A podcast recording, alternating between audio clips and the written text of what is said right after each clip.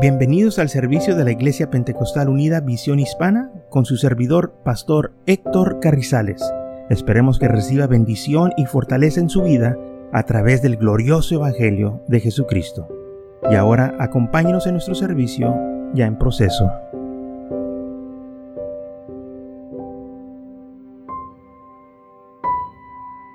Muy bien, dice así Mateo capítulo 1, versículo 18. El nacimiento de Jesucristo fue así. Estando esposada María, su mujer, con José, su madre, eh, este, con José, antes de que se juntasen, se halló que había concebido del Espíritu Santo. José, su marido, como era justo y no quería infamarla, quiso dejarla secretamente. Y pensando él en esto, he aquí un ángel del Señor le apareció en sueño y le dijo, José, hijo de David, no temas recibir a María tu mujer, porque lo que en ella es engendrado del Espíritu Santo es. Y dará a luz un hijo, y llamará su nombre Jesús, porque él salvará a su pueblo de sus pecados. Todo esto aconteció para que se cumpliese lo dicho por el Señor por medio del profeta, cuando dijo, He aquí una virgen concebirá y dará a luz un hijo, y llamará su nombre Emanuel, que traducido es Dios con nosotros. Dice la Biblia, todo esto aconteció para que se cumpliesen las escrituras. ¿Qué escrituras estaba cumpliendo aquí? Isaías capítulo 7, versículo 14. Por tanto, el Señor mismo os dará señal. He aquí que la Virgen concebirá y dará a luz un hijo. Llamará su nombre Emanuel entonces todo esto sucedió para que se cumpliesen las escrituras. Esto ya estaba, hermano, profetizado que iba a suceder. Cuando vino el ángel a hablar con María, esto este, a, ella, claro, le, lo sorprendió porque ella no sabía lo que estaba sucediendo, ella no sabía que fue escogida. Pero dice la Biblia en Lucas capítulo 1 que en el sexto mes el ángel Gabriel fue enviado por Dios a la ciudad de Galilea llamada Nazaret. ¿Ok? El ángel fue y le dio a ella estas nuevas que ella fue escogida para dar a luz a Emanuel, que traducido es Dios con nosotros. Dios se manifestó en carne. Dios, el Dios de la gloria, formó el universo, se formó también un cuerpo y vino al mundo y habitó entre los hombres. Ahora bien, todo esto era para que se cumpliese lo dicho por el profeta. Pero recordemos también, como dice la Biblia aquí, que ella salió embarazada o con este eh, en cita y no estaba todavía casada, estaba esposada, ya, ya estaban como casados, pero todavía no se habían unido como familia, como marido y mujer, sino que estaban comprometidos. Y dice la palabra del Señor que José cuando se, se dio cuenta de lo que había sucedido, que ella estaba embarazada, la quiso dejar secretamente. Dice, como era un hombre justo, no quería infamarla, pero también la ley decía que tal persona que hiciera esto, eh, pues tenía la pena de muerte, eh, eh, la podían apedrear y matar. Y José pues amaba a María y él no quería que nada le sucediera. Entonces él la iba a dejar secretamente, se iba a ir, se iba a desaparecer para no causarle a ella ningún daño. Pero mientras él pensaba en estas cosas, dice la palabra del Señor que el ángel le habló y le dijo, mira, no tengas temor, no tengas miedo, de recibir a María por tu mujer, porque lo que en ella es engendrado del Espíritu Santo es. Ella no te ha engañado, ella no te ha sido infiel, sino que el Dios de la gloria causó este milagro. Y hermanos, a ciencia no se puede explicar esto, nadie puede este, darnos un detalle cómo sucedió, porque esto fue un milagro. Los milagros no, pues, no se pueden explicar. Pero sí sabemos lo que dice la escritura, que Dios iba a venir, así como lo dijo Isaías, que eh, el Mesías iba a nacer. Dice, Dios mismo, el Señor mismo os dará señales aquí una virgen concebirá y dará luz un hijo y llamará su nombre Emanuel. Y hasta ahorita en ningún momento se ha hecho esto. El enemigo quiere todo el tiempo repetir lo que el Señor ha hecho o este, imitar, gracias, imitar, pero no es posible. Solo Dios eh, pudo hacer esto. Y entonces uh, vemos este grandioso milagro que muchos todavía lo niegan y por eso muchos han rechazado este evangelio porque dicen eso es mentira porque no es posible que una virgen haya concebido. Y es cierto, es imposible que una virgen conciba. Pero cuando Dios hace la obra, todo es posible. Ahí está el detalle. Cuando Dios dice se va a hacer, se va a hacer. Esto para nosotros no nos debe de espantar. Porque el Señor ha hecho grandes milagros desde el principio. Porque si Dios quiere hacer algo, Él lo va a hacer. ¿No has escuchado la historia que este, el Señor le abrió a un hombre helado y le sacó un hueso y de ahí le hizo una mujer. Un hombre dio a luz. ¿Qué le parece? Les ganamos nosotros a las mujeres. Porque Dios fue el que hizo ese gran milagro. ¿Y quién lo puede negar? Si Dios dice, la Biblia dice que Dios causó que viniera sobre Adán un sueño profundo y mientras Adán dormía, le abrió su costado y le sacó una costilla, un hueso, lo que le quiere llamar costilla, y le cerró de nuevo y de esa costilla le hizo una mujer. ¿Mm? No se ha volvido a repetir, pero si dice la Biblia que el Señor lo hizo, Dios lo hizo. Yo prefiero creer eso que lo que dice la esencia que salimos de, un, de, unos insectos, de unos sapos, de, ¿por qué lo que dice la, la esencia que, que de ahí vino la humanidad? Oh, pero a mí me gusta más la versión de la Biblia, que Dios hizo al hombre. Amén. Y le dio el aliento de la vida. Eso se oye más bonito para mí. Aleluya. Que de un reptil. Amén. Pero vio como el enemigo se burla de estos sabios que saben mucho y que entienden todas las cosas y al final no saben nada. Porque niegan el poder de Dios niegan la creación, niegan lo que el Señor ha, hecho. Entonces, si el Señor le pudo sacar de la costilla a un hombre y hizo una mujer, ¿por qué no puede también hacer este gran milagro? Una, hacer que una virgen conciba. Y sí lo hizo, porque es lo que dice la palabra del Señor. En Lucas capítulo 1, versículo 26, en el sexto mes, el ángel Gabriel fue enviado por Dios a una ciudad de Galilea llamada Nazaret, a una virgen esposada con un varón que se llamaba José, de la casa de David, y el nombre de la virgen era María. Y entrando el ángel en donde ella estaba, le dijo, salve, muy favorecida, el Señor es contigo, bendita tú entre las mujeres. Y ella, cuando lo vio, se turbó por sus palabras, pensando qué saturación era esta. Entonces el ángel le dijo, María, no temas porque has hallado gracia delante de Dios, y ahora concebirás en tu vientre y darás a luz un hijo y llamarás su nombre Jesús. Este es grande y será llamado Hijo del Altísimo, y el Señor Dios le dará el trono de David, su padre, y reinará sobre la casa de Jacob para siempre, y su reino no tendrá fin.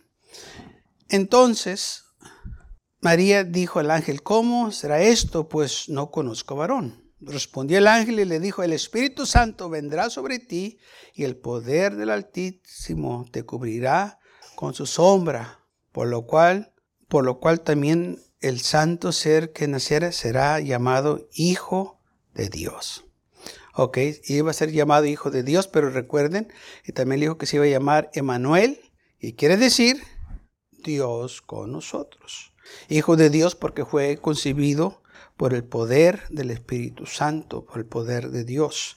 Ahora, esto de nuevo es para que se cumpliesen las escrituras. Isaías capítulo 9, versículo 6, porque un niño nos es nacido, hijo nos es dado, el principado sobre sus hombres, y se llamará su nombre admirable, consejero, Dios fuerte, Padre eterno, príncipe de paz. Amén. Entonces el ángel fue y le dijo a María cómo iba a suceder. ¿Cómo iba a suceder? El Espíritu Santo va a venir sobre ti, te va a cubrir y vas a concebir. Ese, el poder de Dios va a hacer que esto suceda. Y eso fue lo que sucedió. Se halló que estaba embarazada por el Espíritu Santo. San Juan capítulo 1 versículo 1 dice, en el principio era el verbo y el verbo era con Dios y el verbo era Dios. Este era el principio con Dios. Fíjese, nació en Belén de Judá. Nació de una virgen. Dice la Biblia que José no la conoció hasta que dio a luz a su primogénito.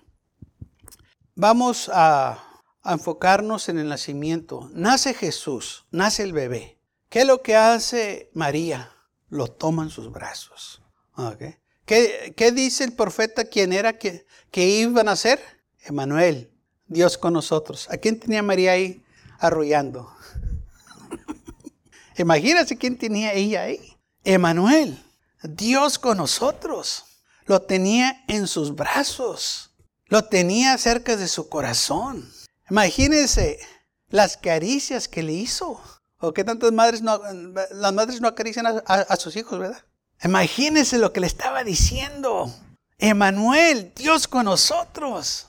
Qué tremenda experiencia tuvo esa mujer, teniendo la salvación en sus manos, porque eh, esa era la salvación. El verbo, dice la Biblia, este era el verbo, dice la Biblia, y el verbo fue hecho carne. Dios de la gloria lo tenía ella en carne humana, ahí estaba.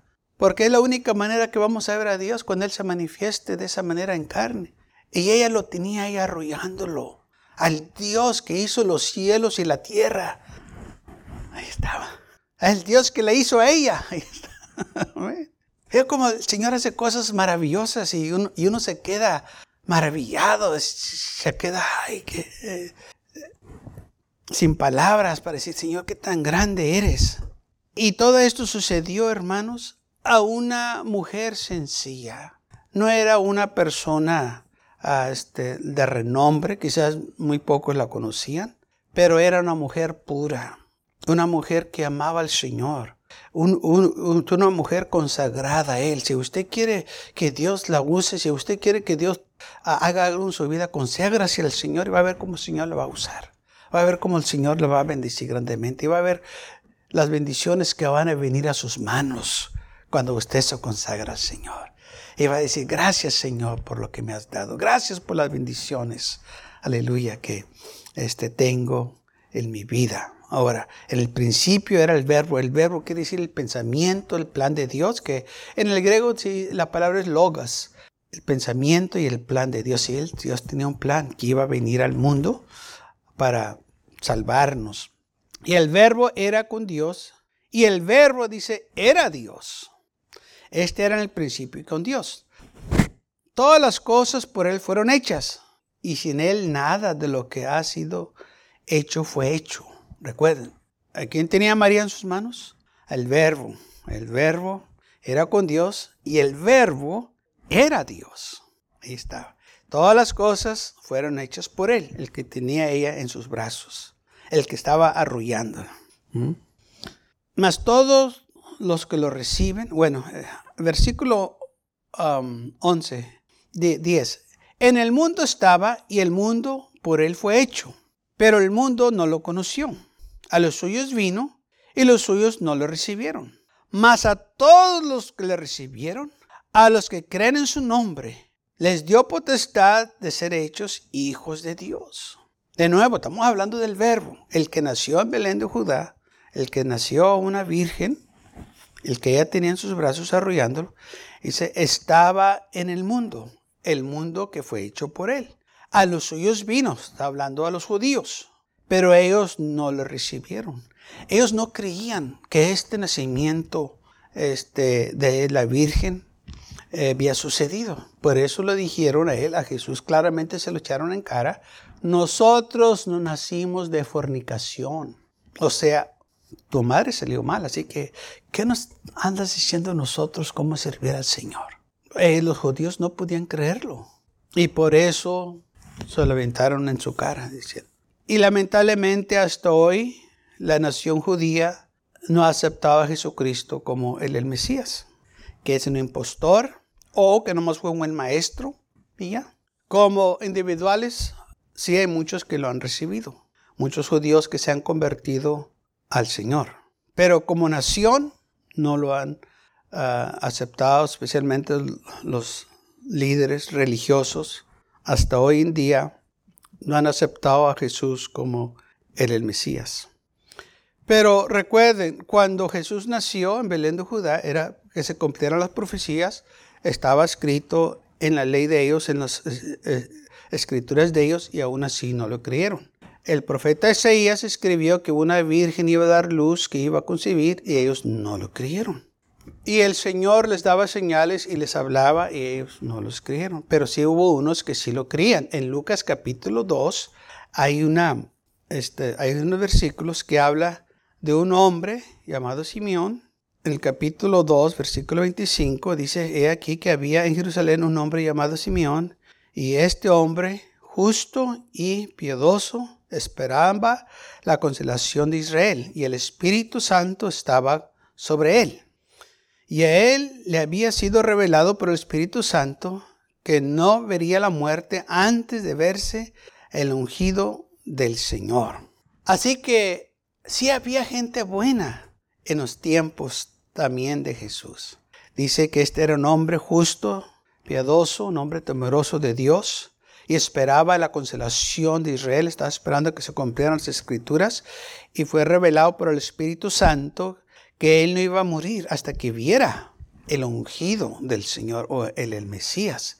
Y este hombre estaba en el templo y movido por el Espíritu vino al templo y cuando los padres del niño Jesús lo trajeron al templo para hacer por él conforme al rito de la ley, él lo tomó en sus brazos, bendijo a Dios, otro que tomó a Jesús en sus brazos. Este es el que me habló, que dijo que venía, ahora aquí lo tengo. lo tomó en sus brazos, sintió lo mismo, aleluya, que sintió María el poder de Dios que estaba en él.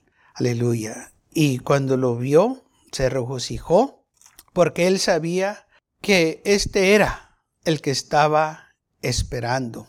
Y se lo tomó en sus brazos y bendijo a Dios diciendo, ahora, Señor, despide a tu siervo en paz, conforme tu palabra, porque han visto mis ojos tu salvación. Oh, esto es lo que yo estaba esperando. Tú dijiste que mm, eh, ibas a venir y ahora aquí te estoy viendo. Te tengo en mis brazos. Gracias por tus promesas. Hermanos, cuando el Señor dice que va a hacer algo, lo va a hacer. Tenemos que esperar y mantenernos fieles al Señor. Y dice aquí que Él estaba eh, eh, ahí en el templo diciendo estas cosas. Pero recuerden, fue revelado por el Espíritu Santo que esto, que él iba a ver al Señor o al ungido. Todo lo que el Señor dijo que iba a pasar sucedió. El Señor le dijo, mira, Simón, tú no vas a morirte hasta que no mires el Mesías. La Biblia no dice cuándo el Señor le dijo, pero el Señor le dijo que él iba a ver al ungido. Y cuando trajeron a Jesús para dedicarlo al Señor, conforme dice aquí al rito de la ley, Simeón estaba ahí esperándolos porque el Señor le dijo, es tiempo, ve al templo porque lo vas a ver. Vas a ver al ungido. Y lo miró.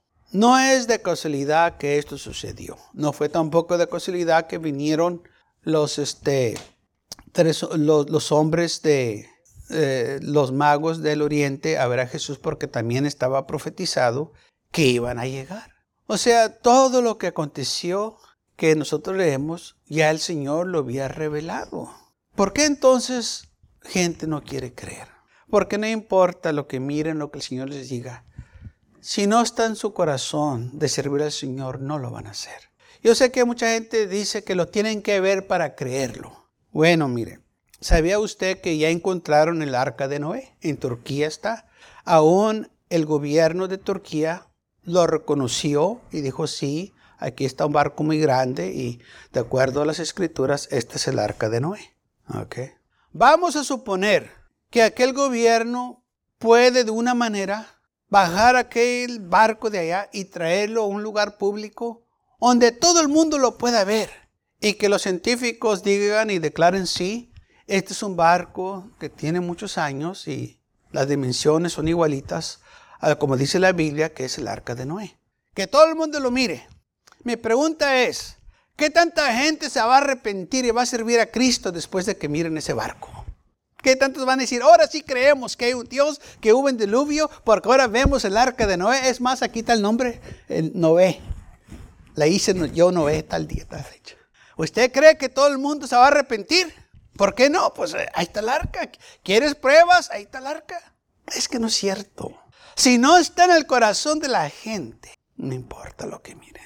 Eso nomás es un dicho porque dice, pues es que apenas ve para creer, pues eso no es un, es un desquite nomás. Pero aún aunque lo vean, no lo creen. Porque ahí está el arca. Y, y, el gobierno de Turquía hasta hizo un lugar ahí este, para visitantes que vayan y, y tomen fotos y miren y, pues caminen por ahí. Pero así como llegan, se van igual. No se hacen cristianos, no sirven así. Ellos nomás van y toman fotos y ahí se ponen ahí bien bonito y ya, ya se van. Mm, no hubo un cambio en sus vidas, no hubo nada. ¿Por qué? Porque nada pasó en el corazón. No hubo un encuentro con el Señor, no hubo un arrepentimiento, no hay un deseo de servir al Señor. Ahora también ya se encontró donde cursaron el Mar Rojo los, eh, este, los israelitas. Han tomado fotos, han visto este, como una mía de pura pedacera de carros, de, ruedas y que, que, está como en una línea, todos destrozados en el fondo del mar. Si sacaron todas esas cosas y las enseñaron al mundo, sí. Aquí este, fue donde cruzaron y aquí están los restos de los carros de Faraón que cuando fueron detrás del pueblo de Israel, el Señor los destruyó cuando las aguas se vinieron sobre ellos. ¿Qué tanta gente se va a arrepentir? Está en la historia. Mm. No sé, hermanos, eso, que la gente dice eso nomás es un desquite. Porque realmente si no está en el corazón, si no tienen un deseo de cambiar, si no miran su condición, nada va a suceder. Y está, este, eh, bueno, y estas cosas, como muchas cosas, se pueden comprobar, pero ¿qué importa? Si no está en el corazón, nada va a suceder. Ahora, pero lo que pasó con Jesús, todo fue profetizado. Muchos creyeron, otros no. Pero los que creyeron, como dice la palabra del, Señor aquí, a los suyos vino, pero los suyos no les recibieron. Mas a todos los que le recibieron, a los que creen en su nombre, les dio potestad de ser hechos hijos de Dios. Entonces, a los que creen en su nombre, mire, si bajan esa arca o no, de, allá, de, las este, montañas ahí en Turquía, si la bajo o no, eso a mí no me va a impactar porque no necesito yo ver esa arca para creer. Yo ya creo. Amén. No necesito que ver para creer. Yo estoy convencido que Dios puede hacer eso y mucho, mucho más. Porque esto se recibe por fe. No por emoción, por fe. No por vista, por fe. Se cree por fe. Por eso dice la Biblia, el justo por la fe vivirá. Esto es por fe. Jesús nació de una virgen, yo lo creo por fe. Y si es imposible, sí, yo sé que es imposible. Pero si la Biblia dice que Dios lo hizo, Dios lo hizo. El universo, dice la Biblia que Dios lo hizo. No, pues yo no creo, pues creo lo que tú quieras, pues yo, yo, yo creo lo que dice la Biblia, que Dios hizo todo. Y sin Él nada fue hecho. Y todo lo que Él hizo, lo hizo para Él y por Él. Todo lo que está hecho. Entonces, esto es por fe. Y hay gente que ha recibido milagros de Dios en sus vidas. Milagros grandes. ¿Y sabe qué? No sirven a Dios. Digo, qué raro. El Señor hizo un milagro bien grande y no le sirven. Les contestó la oración que, tanto estaban orando y luego ya no sirven al Señor. Y mira nomás, el Señor ha hecho grandes cosas en sus vidas y no le sirven. Muchas veces la gente dice, si, Dios me hace un gran milagro, yo, le serviera. No, no es cierto. Mira, esos, Dios les hizo grandes milagros y no le sirven. ¿Sabe? El milagro más grande es que usted sea salvo. Ya todo lo demás Si se lo da o no se lo da es insignificante. La cosa más importante es su salvación. A eso vino Jesús, a salvarnos. No hacernos ricos, no hacernos populares, no a darnos larga vida aquí en la tierra, sino para darnos vida eterna. Gracias por acompañarnos y lo esperamos en el próximo servicio. Para más información, visítenos en nuestra página web macallen.church. También le invitamos que nos visite nuestra iglesia que está ubicada en el 2418 Bowman Avenue con esquina calle 25 en McAllen, Texas 78501.